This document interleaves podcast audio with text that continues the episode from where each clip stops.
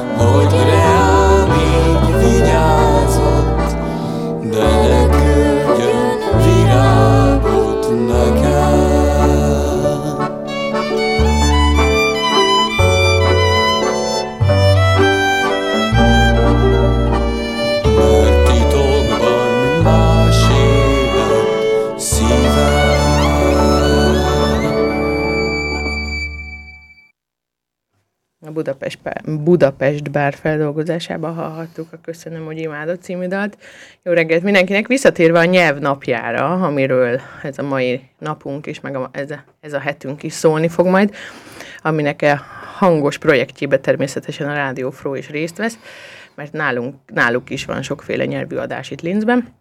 Hát szóval ennek a témája, az idei témája, ami a Rádió Fró mai adását is végigkíséri, az a választás. Hát én neked arról, hogy a választás, mi jut eszedbe?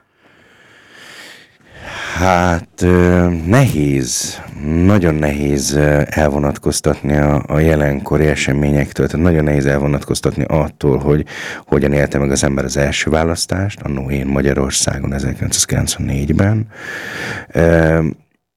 a választásról nekem az jut az eszembe legelőször is, hogy, hogy tökre felnőttnek éreztem magam, hogy én is mehetek és leadhatom a voksomat, uh-huh. és így, így már jó pár évvel később, tehát majdnem 30 évvel később, meg tök fura érzés, hogy, hogy hát annó, akire része leadtam a szavazatomat, már a politika környékén sincsen, tehát olyan kicsit megcsalatva érzem magamat, hogy, hogy mi minden történt.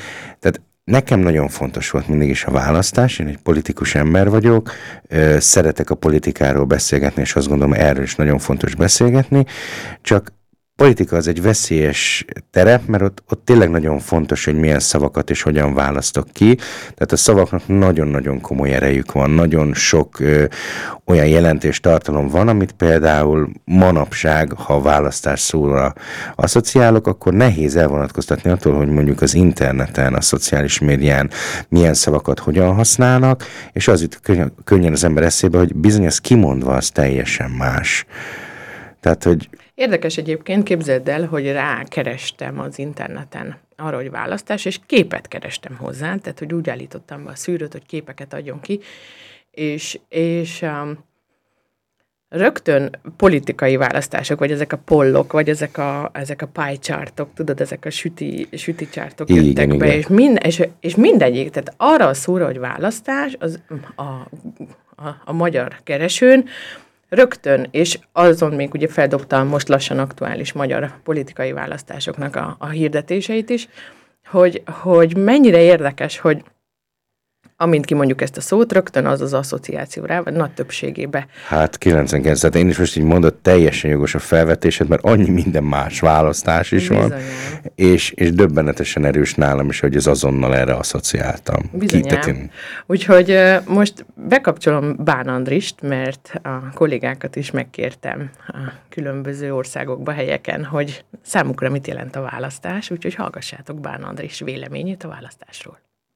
Üdvözlöm a hallgatókat, sziasztok, Bán András vagyok, ez itt a Halottnak a Coach Podcast, és a Rádió Fro-ban Ecserver a szerkesztőnk rám írt, hogy a nyelvnapra projekthez kér egy pár perces hangjegyzetet. Téma a választás. Ezt fogom most veletek megosztani a választás. Szerintem ez egy nagyon fontos téma, és az első dolog, ami nekem erről eszembe jut, az a szabadság.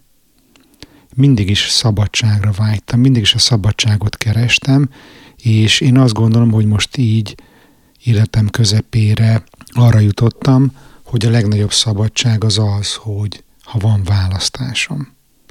És én azt gondolom, hogy mindig mindenkinek van választása. Lehet, hogy vannak olyan pillanatok az életedben, amikor teljesen kilátástalannak gondolod a helyzetedet, és azt gondolod, hogy nincsen választásod, de amikor ilyen helyzetbe kerülsz, akkor az igazán fontos megállni egy pillanatra, és elgondolkodni azon, hogy akármi is történik veled, vagy körülötted, neked a végső szabadságod abban rejlik, hogy te eldöntheted, hogy mit gondolsz arról az adott helyzetről. Erről már Viktor E. Frank, osztrák pszichiáter is írt a könyvében, aki megjárta a koncentrációs tábort, és arra jutott saját tapasztalatai alapján, hogy nagyrészt azok élték túl Auschwitz borzalmait, akik a szenvedésüknek találtak valamilyen értelmet. És ugye ez is egy döntés, ez a végső szabadságod, akkor is, hogyha, hogyha egy koncentrációs táborba zárnak. Te eldöntheted, hogy mit gondolsz erről, és ha találsz ennek valami célt, ennek a szenvedésnek, akkor sokkal jobb eséllyel túl fogod élni. A másik nagyon fontos könyv a választás témakörében Edith Éva Eger a Döntés című könyve, amiből szeretnék most itt egy nagyon rövid idézetet megosztani, ami pont a Viktor E. Frankkal való 1970-es találkozása kapcsán íródott. Ez megerősített abban a felfogásomban is, hogy megvan bennem az erő arra, és lehetőségem van rá, amiképp felelősségem is van benne, hogy én válasszam meg a saját életem értelmét. Hogy én válasszam meg, milyen életet akarok élni. Nagyon súlyos szavak ezek. Ugye? Bejön itt a felelősség kérdése is.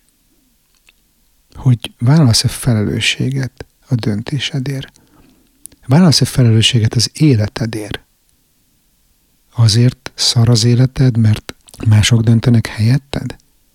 Nagyon fontos látni azt, hogy amikor nem választasz, amikor nem döntesz, az is egy döntés. De akkor te nem vállalod a felelősséget a saját életedért, és kiadod a kezedből ezt a választást. Más kezébe adod. És ki tudja, hogy jó kezekbe adod-e. De még ha jó kezekbe adod, akkor is nem te hoztad meg a döntést, nem tudsz te felelősséget vállalni azért, hogy milyen az életed. És én azt gondolom, hogy ha így élsz, akkor még nem nőttél fel. Még egy nagyon súlyos téma eszembe jut a választással kapcsolatban.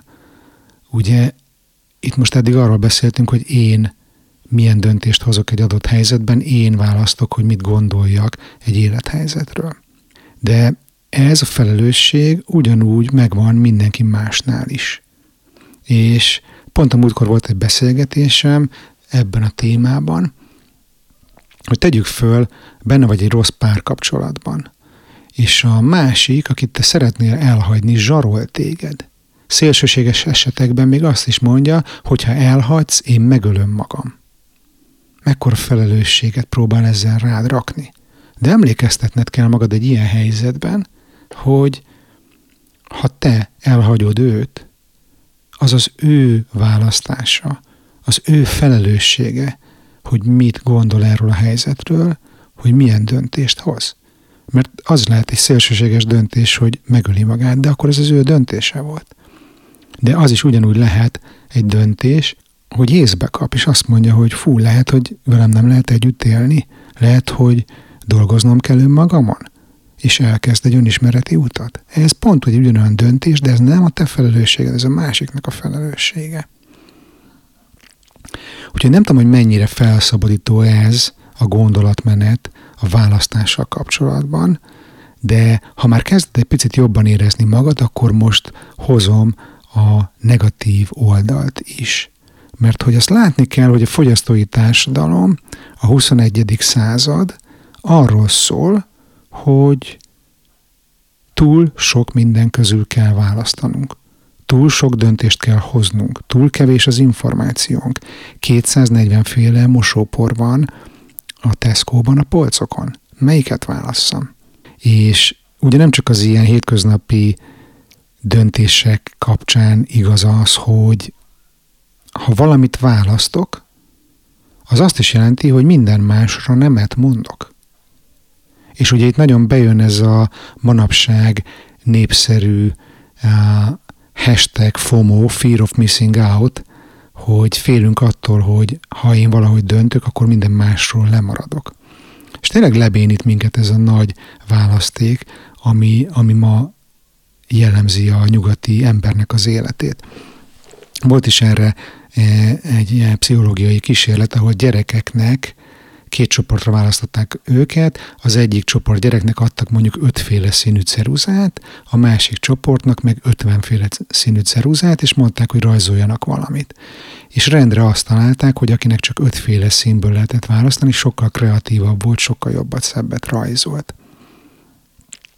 És ugye a social media a minden azt nyomja a fejünkbe, hogy, hogy most már mindent megtehetsz, bármit választhatsz.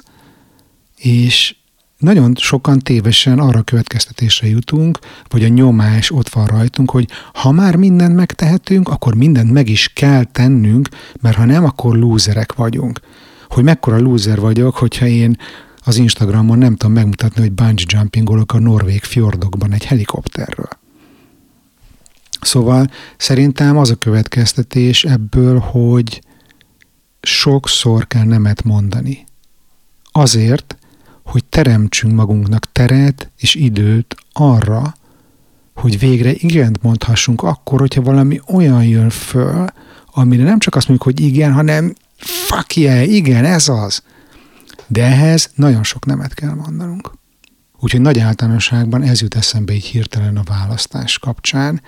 Aztán persze még itt el lehetne azon is eh, lamentálni, hogy egy demokratikus eh, berendezkedésű országban én azt gondolom azt, hogy te négy évenként elmész és bekarcolod az X-et, az a minimum belépő szint, de hogy ez is ugye egy felelősség, hogy te felelősséggel tartozol az iránt, hogy milyen országban élsz. És az nem elég még, hogy négy évenként behúzod az X-et, hanem tovább kell menned, és a hétköznapi életedben is azt gondolom, hogy aktívnak kell lenned, az olyan ügyekben, amik vagy téged érintenek, vagy neked fontosak. Nyilván nem fogod tudni az egész világot megváltoztatni, de hogyha csak egy-két témát, ami közel áll hozzád, kiválasztasz, és abban hallatod a hangod, és beszélgetsz másokkal, és próbálod jó értelemben befolyásolni mások véleményét, akkor én azt gondolom, hogy felnőtt módon felelősséggel viselkedsz, és ez is a te választásod.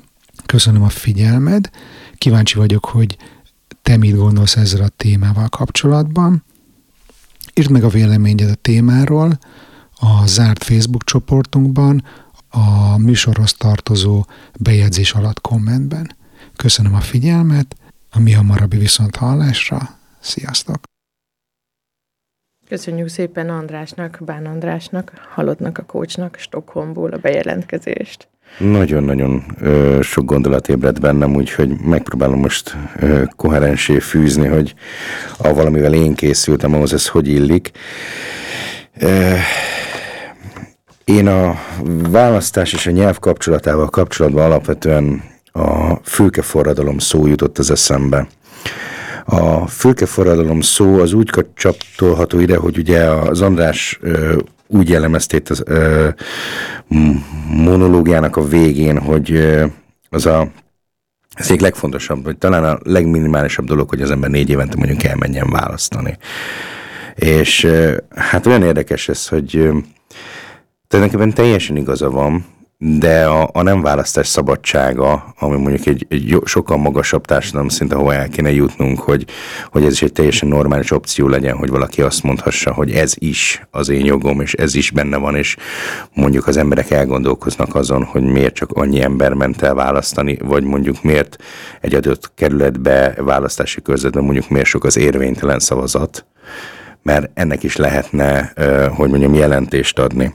Igen, de azt gondolom, hogy pont ez az itt vissza is csatolok az ő az ő gondolat sorára, hogy, hogy amiben ugye itt a személyes kapcsolatot hozta föl, hogy megzsarollak, hogy öngyilkos leszek, ha elhagysz, és um, ezzel kapcsolatban pont ez van, hogy ha elgondolkodnának esetleg azon az épp illetékesek, akiket nem választottak meg, vagy akiket, akikre nagyon nem szavazott senki, hogy, vagy az a kerület miért nem szavazott, ez, ez felelősséggel jár. Ez, ez, ez lehet. teljesen jogos, csak, csak közben nagyon fontos megjegyeznem, hogy ez egy magasabb szint, tehát jelenleg ettől a szinttől ö, mérföldekre vagyunk.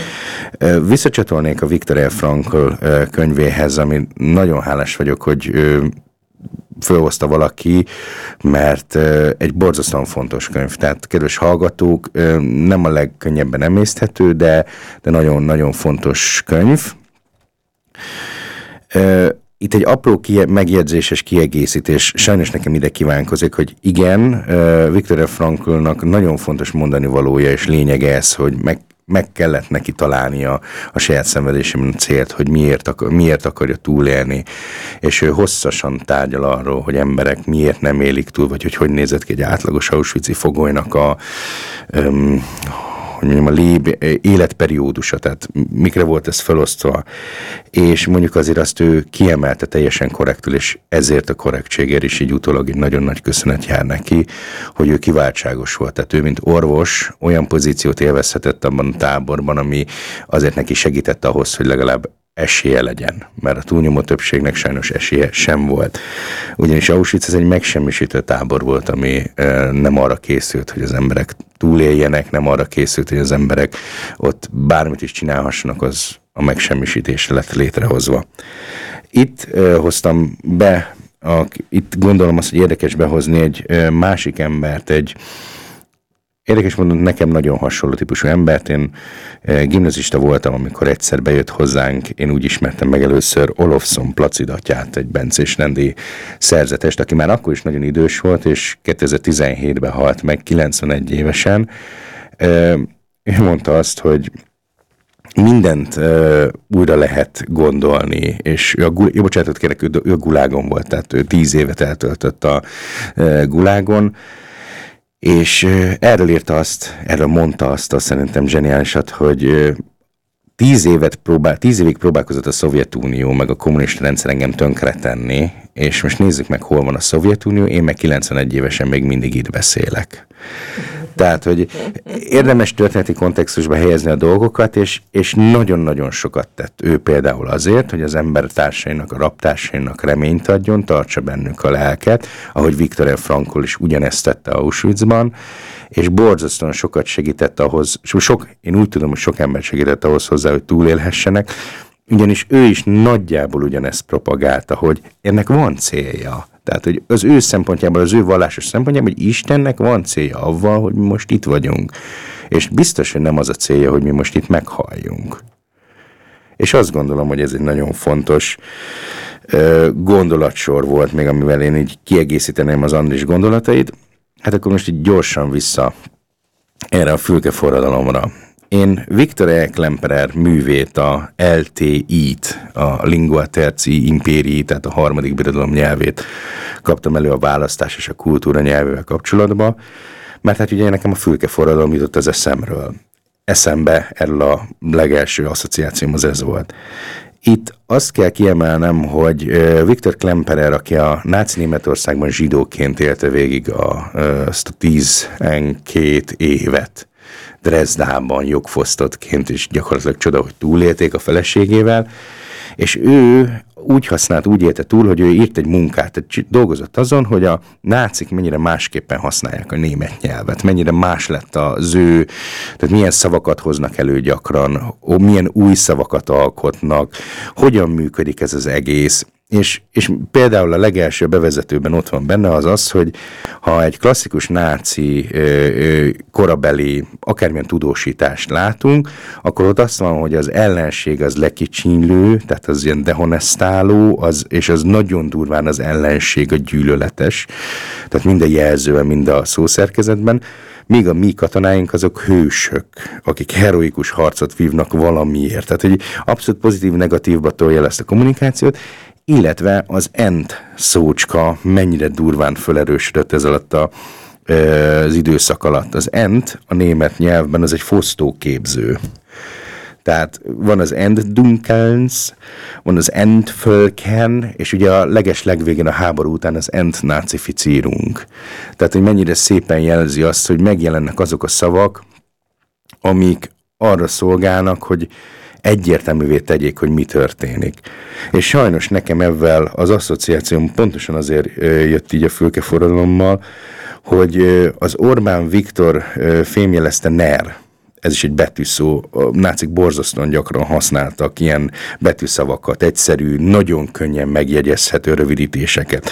HJ, BDM, DAF, SA, SSSD.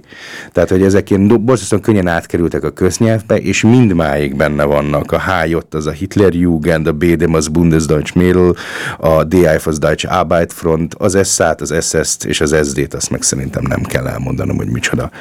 A lényeg az az, hogy a fülke forradalommal Orbán egy teljesen extrém új szót gyártott, új fogalmal gyártott, és gyakorlatilag kiherélte ezt a szót. És pontosan ugyanaz a metodikája, mint ahogy a nácik beszéltek dolgokról. A fülkében a forradalom, ez teljesen, ez egy indiferens jelentés. Nincs olyan, hogy fülke forradalom, nincs olyan, hogy ez egy, és ha nyilván, ha után megyünk az adatoknak, még úgy sem, hogy mondjuk a Fidesz egyes adott választási eredményei tényleg a magyar történelemben egyedülállóak. Most beszélek szigorúan azokról az eredményekről, amik mondjuk demokratikus, tényleg demokratikus körülmények között születtek. De sajnos észre kell venni azt, hogy amikor volt ez a 2016-os kékplakátos hatalmas ö, kampány Magyarországon, hogy miről szólt, hogy mennyire durva szavakat használt, vagy most a melegek ellen mennyire erős és mennyire pejoratív szavakat használunk, mennyire az uralta le gyakorlatilag a köznyelvet, hogy már alig maradt az embernek választása, hogy mondjuk a meleg szót úgy használja, hogy annak nem negatív konnotációja van, vagy hogy bármi, amit mellé teszel, a lobby szó is, ami alapvetően teljesen semleges szó, tehát a meleg lobby, LGBTQ lobby, az mennyire negatív lett, és mennyire én magam észreveszem, hogy nem használok bizonyos szavakat, mert rossz lett a, az ízük, mert megváltozott, mert, mert borzasztóan agresszív lett a kommunikáció, és igen, ezt lehet egy nyelvvel tenni. És valószínűleg, amikor majd a NER is, ez az Orbáni rendszer is a múlt lesz, akkor majd nem csak történészek, szociológusok, hanem mondjuk nyelvészek is fognak azon dolgozni, hogy mi minden és miért történt. És sajnos azt gondolom, hogy nagy a valószínűsége, hogy fognak tudni párhuzamot vonni bizonyos nagyon sűrű és sötét korszakokkal. Hmm. Azt hiszem ide való most egy Budapest Klezmer Band dal.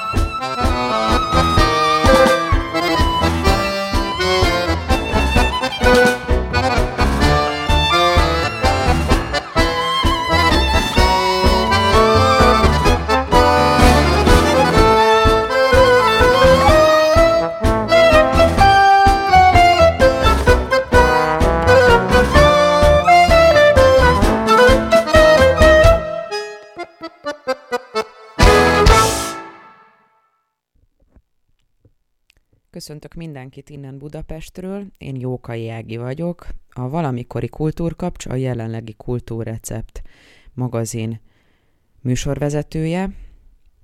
Nos, hát a nyelv, meg a választás olyan jó feladatokat ad mindig a Vera, ilyen hangjegyzett téma gyanánt. Nem könnyű erre válaszolni.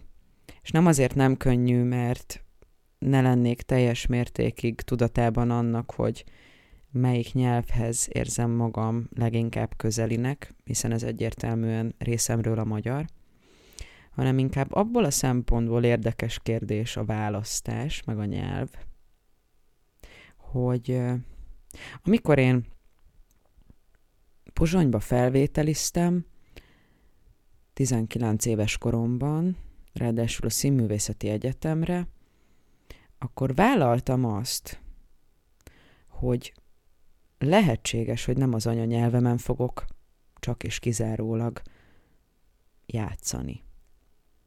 Ami lehet, hogy így első hallásra nem tűnik annyira nehéznek, de higgyétek el nekem, hogy tényleg nem egyszerű. És amikor döntöttem, akkor, akkor ezt én vállaltam, és így választottam. Mert egyből az kapcsolt be az agyamba, hogy akár így két nyelven is játszhatok, és hogy lehetőségem nyílik megtanulni a szakmát, ami erősen nyelvcentrikus, egy másik, ismerős, de azért inkább ismeretlen nyelven.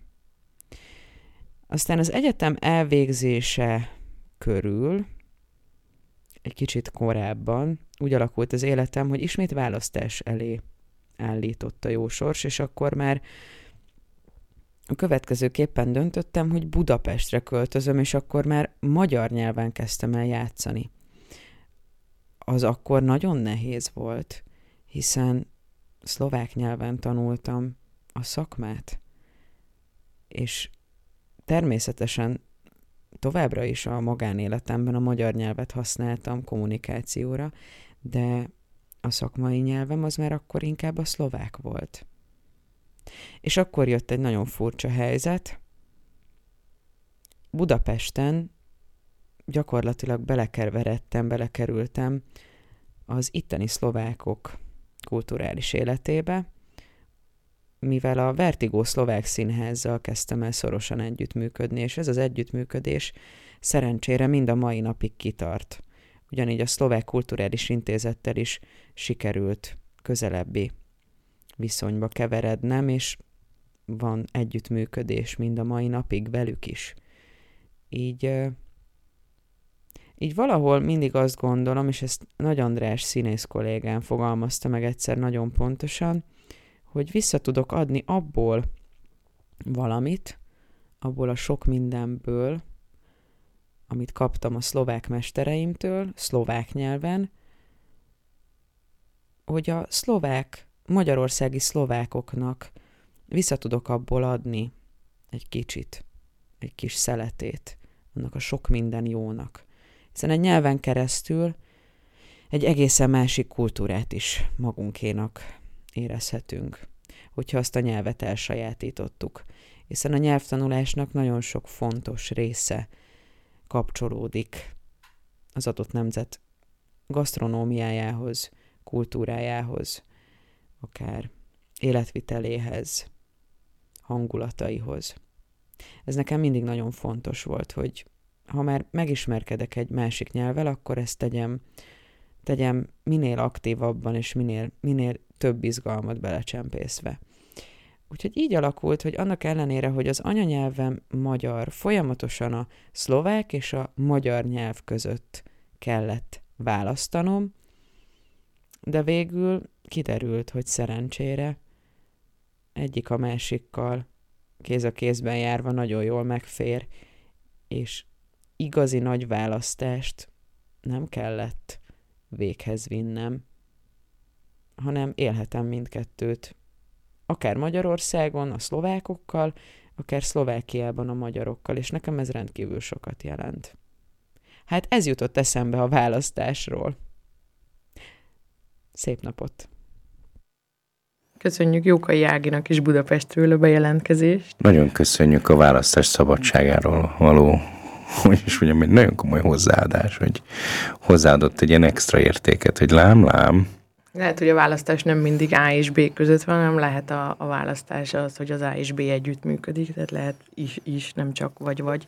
Így van, de hát most igazából, amit Ági mondott, ahhoz itt a apróbb dolgokat így hogyan is hozzácsatolnám. Tehát, hogy itt Linzben például 151 es statisztikailag ezt tudja a város adni, hogy 151 különböző náció él együtt, akik több mint 100 különböző nyelvet beszélnek. Képzétek el, és csak Linzről beszélünk, és ugye ez még nem is felső Ausztria, meg nem is Ausztria.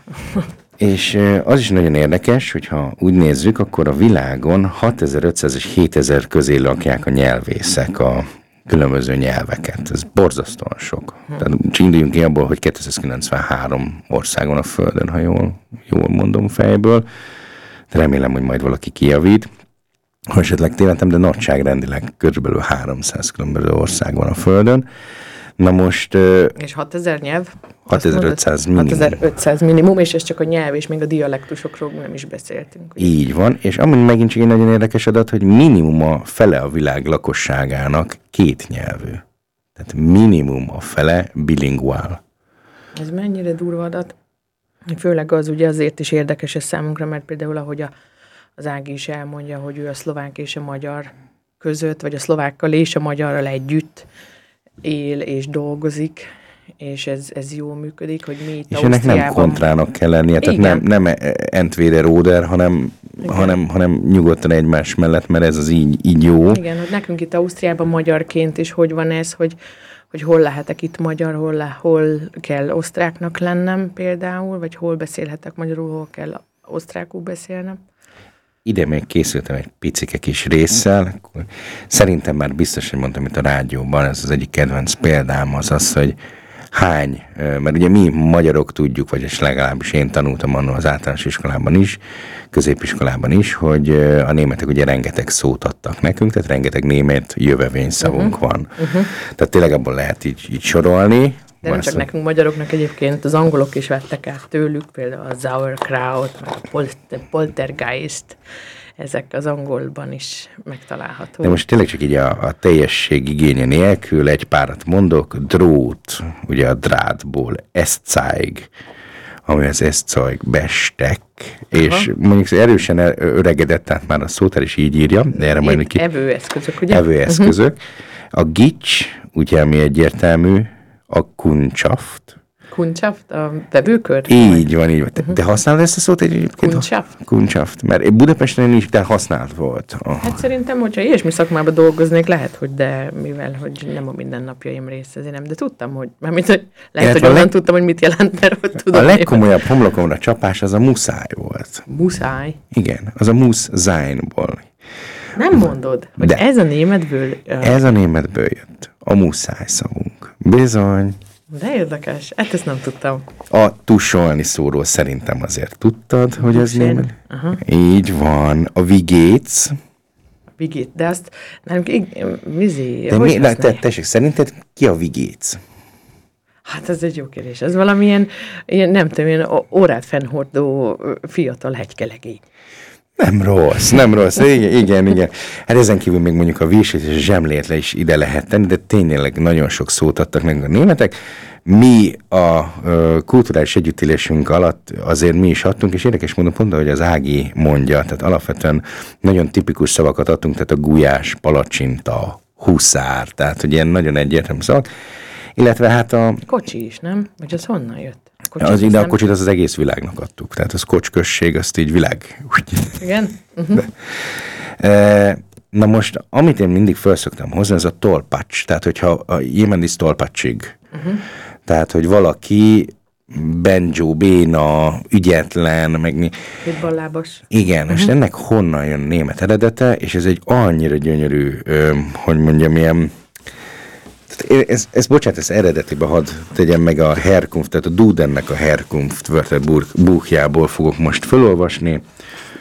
Ezt nagyon ügyesen a másiknál nyitottam ki, bocsánat. Tehát tolpacs, az ugye ungeschikta tapsige Mensch tölpel.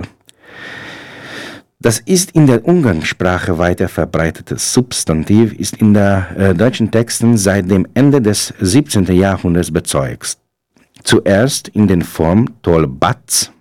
Es war ursprünglich Neckname für der, den ungarischen Fußsoldaten und wurde in diesem Sinne aus ungarischer Tolpos, breitfüßig, breiter Fuß, Infanterist, Bär Tolpacs, entlehnt. Na most ez a Rákóczi szabadságharc, hogy ha esetleg úgy mondom, hogy talpasok, akkor így már megvan? Tehát mondjuk Esze Tamás talpasai? Tehát a, a legegyszerűbb, a, ő, ők az akkori magyar hadrendnek a legalapvetőbb, leg, ők voltak a legtöbben, ők az irreguláris hadsereghez tartoztak, tehát ők ilyen besorozott egyszerű parasztok voltak, akiknek arra se volt pénzük, hogy bocskor vagy valamilyen saru legyen a lábunk, valamilyen láb, tehát, hogy és ezért hívták őket talpasoknak, mert mezét láb talpalták végig a Kárpát-medencét, és harcoltak Rákói eszméért, vagy a magyar szabadságért, hát nem túl sok sikerrel, mert szegények, tehát a Rákóczi Szabadságharcnak az egyik diszkrét báj az az, hogy szegények nyílcini csatát mindig elbukták, a sokkal kevesebb, de annál jobban felkészült és disziplinált osztrák hadsereggel szembe. Na most erre jött ugye az osztrák nyelvben, meghonosodott a talpas kifejezés, mint ilyen hogy az ügyetlen, a béna, hát olyan, mint az a szerencsétlen népfelkelő a Rákóczi hadseregében, úgyhogy így adtunk mi egy ilyen nagyon érdekes, hogy mondjam, ilyen hát lekicsinylő szócskát. jelzőt a németeknek a tolpácsként. És hogy hogy működik ugye a, a, a kulturális oda-vissza hatásnak a másik irányát, az eszcajgot vettem elő, az eszcajg, ami ugye nyilvánvalóan német, ezt szerintem azt, ha bárkit megkérdeznék, tényleg a nyolc általánossal is, ő azért ez egyértelmű lenne, hogy ez valószínűleg ez német nyelvből jön, legalábbis én ezt így gondolom, és a történeti etimológiai szótár 1879-re teszi az első írásos említését, Hát nyilvánvalóan németből itt felsorolja, hogy mi mindent, tehát ez ceig, epceig, ekceig, tehát egy rendkívül sok van, hazai német eredetű, tehát ez konkrétan nem is az együttélésből, mármint a osztrák-magyar monarchiás együttélésből, hanem a helyi németek. Tehát a uh-huh. Magyarországon honos német kisebbség adta nekünk ezt az eszcáj kifejezést, ami azért nagyon érdekes, mert ha ugyanennek a szótának ugyanezen lapját nézem, ha mondjuk az egyik szó, az előtt lévő szó az az észak 1405-ös első említéssel, vagy az eszencia, amire mondjuk nem mondtam volna azt, hogy több mint 300 éves szavunk, 1707-ből, ehhez képest az eszcáj az egy viszonylag friss szó az 1879-es említéssel. Na, akkor hallgassunk most egy kis Budapest Voices-t. Lesz, volt, van. Lesz, volt, van mindig egy nő, akit rám bíz majd az ég, de elhajtják a démonok mellőle. Bizony van ott mindig egy lány, aki annál többet rám hagyná az ég. Megint úgy érzem, megint ez van mindig az, hogy Száll a hírem, én meg messzebb nem megyek, nem is tudom. Egyre többször van az, hogy rajtam múlik, csak hogy a jó megoldást most már bennem keresel. De ott a kígyó lakik még bent, s addig lesz nő, akit rám bíz majd az ég. De elhajtják a démonok mellőlem. Bizony van ott mindig egy lány, aki annál többet él, hogy rám hagyná az ég. Megint úgy érzem, megint ez van mindig az, hogy Lökni bátran könnyű az, hogy mit merek. Jól ez nagyon jól megy, már csak szusszal győzzem, pedig én nem remélek, soha nem mégis összejön. összejön. De itt a kígyós addig nem lesz jó, Míg van egy nő, akit rám bíz majd az ég, de elhajtják a démonok mellőlem. Bizony van mindig egy lány, aki annál többet él, hogy rám hagyná az ég. Megint úgy érzem, megint ez van mindig. Mitől kevés, mitől milyen a hitem, mitől kevés, mitől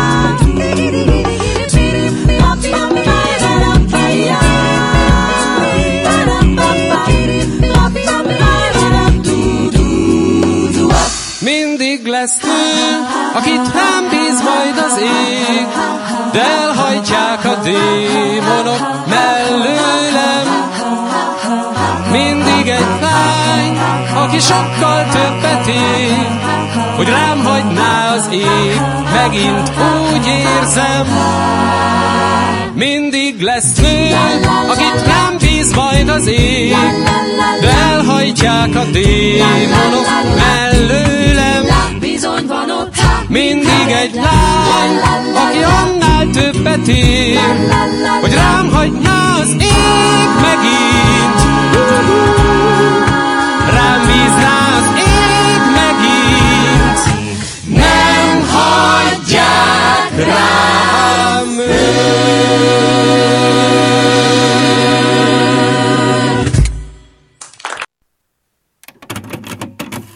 Független hangjegyzet Budapestről 2021. szeptember 23-a A választás Ha választok, mindig érzek is valamit. A tudatos énem is jelen van persze, de az, hogy mi a választás eredménye, hogy milyen narratívákkal próbálom meggyőzni magam, az inkább érzelmeim bűvös opera előadása. Ha választanom kell egy illatos barack és egy gyönyörű körte, vagy egy strand és egy hűvös moziterem között, az érzékelésem vattáncba kezd. Ezer és ezer illat, emlék, íz, tudatosság nélkül cikázik az agyamban, ezen fergeteges opera előadáson, ahol van cselekmény, dráma és szereplők. Apám, anyám, barátaim, testvéreim, munkatársaim és szerelmeim. Meg persze én magam.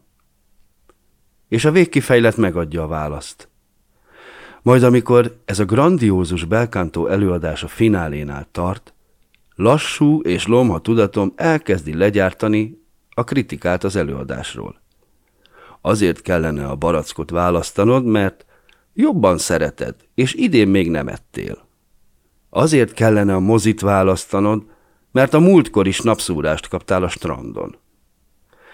És a tudatom bár elkezd érveket hangoztatni a választásom igazolására, valójában ezek már csupán magyarázatok az előadás mellett. Valahogy így megy. Valahogy így megy ez a legnagyobb választásainknál is. Férj, feleség, lakóhely, politikai párt. A tiszta ész kritikáját ritkán, nagyon ritkán követjük, mert nehéz, és sokkal lassabb. A választás tudatos gyakorlata erőfeszítést igényel. Koncentrációt, információgyűjtést és azok mérlegelését. Más nézőpontok vizsgálata pedig iszonyúan fárasztó és időigényes. És még az a veszély is fenyeget minket ilyenkor, hogy az érzékelés opera előadása leáll. Kínos csend a nézőtéren, és kezdhetik a szereplők előről az egészet. Pedig ami nagyobb egy körténél, vagy fontosabb egy strandnál, azt talán megérdemli, hogy tudatosabban döntsünk a kérdésében. Legalább négy évente.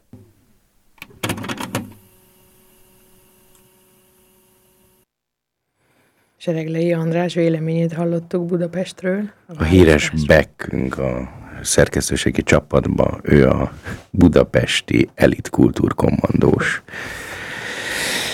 Hát, amikor fogja és ellopja az ember egyik ilyen záró mondatát, amit így én szépen felírtam magamnak, hogy hát ugye a választás szabadsága ma, hogy ugye rengeteg idő kéne, hogy rendesen utána járhassunk dolgoknak, és ugye minél fontosabbak ezek a dolgok, annál többet kéne ráfordítani, és mondjuk ez messzebb megy annál, hogy mondjuk az én lányomnak a kék a kedvenc színe, és mondjuk ruházati választásban kifejezetten melós időnként elszagadni ettől a borzasztóan konzervatív, berögzült lány, rózsaszín, lila, fiú, kék, piros, tehát szóval, hogy ezek nehéz dolgok, és végig gondolom azt, hogy az embernek hány választási lehetősége van, és most tényleg csak vegyük elő mondjuk a stokholmi kollégát, aki mondja, hogy hát ugye a Tesco-ban 210 valahány mosópor van, aminek ugye nyilvánvaló, hogy szerintem a vásárlóknak szerintem az egy százaléka sem jár annak utána, hogy ő mondjuk milyen musóport és hogyan használ ennek, mennyi az effektivitása, mennyi a megtérülési költsége. Várjál, mondok részebbet, veszek-e mosóport egyáltalán, vagy főzök magamnak gesztenyéből, tehát csinálok én magamnak mosóport? Ó, az már olyan, olyan szelencéket nyit ki, ami már ilyen nagyon távoli, tehát hogy, hogy ehhez képest mondjuk azért a mosópornál lényegesen fontosabb az, hogy mondjuk milyen pártot szavazok, mert ma azért ne felejtsük el, ma uh, itt felső Ausztriában választás van, úgyhogy ha Innen is jön a valaki kapott esetleg témaadása, igen. ö, ilyen kis, ö, mert a, ö, én úgy tudom, hogy a Gemeinderat ö, mm, választásra, tehát a község, városi tanács, meg ezekre is kiküldték postán, hogy ha valaki választói jegyzékben van, akkor az elmehet választani. Tehát valaki kapott ilyet, akkor menjen el, mert szerintem igenis fontos választani, megint csak ugye Hát, hogy mindenki, hogy ezekre azok, akiknek itt lakhelyük van, bejelentett lakhelyük, elmehetnek választani. E, nagyon fontos, mert teljesen meglepődtem, valószínűleg ma este majd az esti műsorban, itt a Rádió Fróban erről is fogunk beszélgetni. Én meglepődtem azon, mert ugye kitétel a törvényben az, hogy e, vagy osztrák állampolgár, vagy Európai Uniós e, állampolgárnak kell lennie, ami meg mondjuk egy fölhorkant bennem a, mm, hogy is mondjam, az egyszeri kibic, hogy hát az, és a, most a kenyai tíz éve itt élő, az nem választhat. Uh-huh. Még a mondjuk három napja, vagy most a Stichtag, az a ö, szeptember 6-a volt, ha jól emlékszem, tehát hogy a szeptember 5-én ide költözött mondjuk román, vagy ukrán, vagy ne, az ukrán megint rossz példa, választó például választhat simán, és ezt én igazságtalannak érzem, mindegy, de legalább elmehet egy csomó olyan ember is választani, aki mondjuk nem osztrák. Uh-huh. Ezért legalább ez is valami. És igen, ahogy a, a Bandó is mondta, hogy ennek, ennek csomószor utána kéne kutatnunk, nem csak egyszerűen gondolkodni, hogy állok a zöldségesnél, hogy most barasz vagy körte, és hogy milyen alapján döntök, hanem hogy csomószor mondjuk, hogy megnézem, hogy honnan jött ez a barack. Milyen utat tett meg, kit támogatok a barackkal, ha mondjuk ezt a barackot megveszem. Vagy mondjuk a Tesco-ba, ha bemegyek, és mondjuk a magyar dinnye helyett veszem azt a külföldi dinnyét, ami borzasztóan olcsó, de miközben a magyar földeken ott rohad tonna számra a magyar dinnye, akkor most ki hogyan keresett ezen a dolgon, és mondjuk én tény és való, hogy nagyon olcsón jutok dinnyéhez, ami akár még finom is lehet de mondjuk belegondoltam az én választásomnak az erejébe avval, hogy ebben megvettem ezt a dinnyét, kit küldök a, a padlóra. Amit pedig meg a Bán Andrés mondott, ugye, hogy a választásaink felelősséggel járnak, és következményekkel, és hogy felvállaljuk-e ennek a következményét, hogy, hogy akkor én mondjuk a cecei dinnyéket elrohasztom. Pont. Így van ez, igen. Nehéz, sok választás van, vár ránk, és most ez meg vár ránk, és van velünk ugye egyáltalán nap mint nap, nagyon nehéz, nagyon nehéz megkeresni a jó utat, de azt hiszem a, az egyetlen és legfontosabb útra való, ami, ami engem előre visz, az az, hogy azt válasszam, ami nekem jó. És, és ami engem előre visz, amitől én jól érzem magam, Meg ne féljünk, tehát miközben igen a választásnak vannak következményei, ne féljünk magától a választástól, akár politikai, akár bármilyen más. Igenis, próbáljunk meg egy kicsit több időt rászánni, és belegondolni, hogy mi miért és hogyan működik a mi világunkba, és úgy dönteni adott esetben akár egy körteválasztással kapcsolatban is. Így van. Mert néha téved az ember.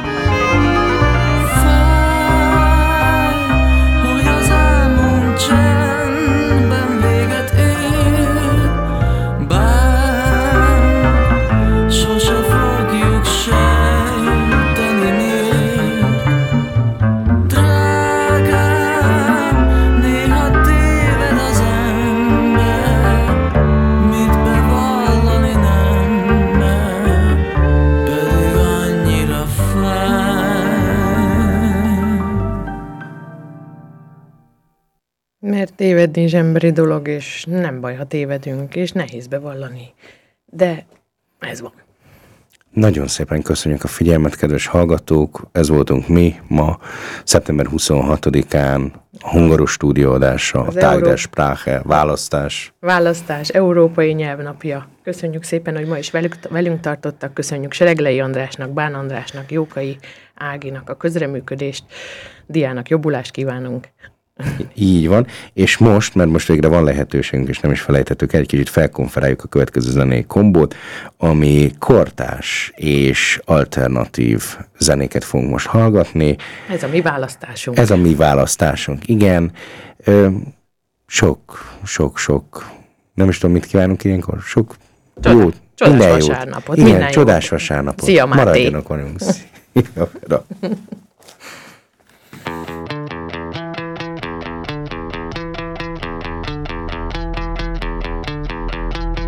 betyárok temetőjét senki nem látogatja.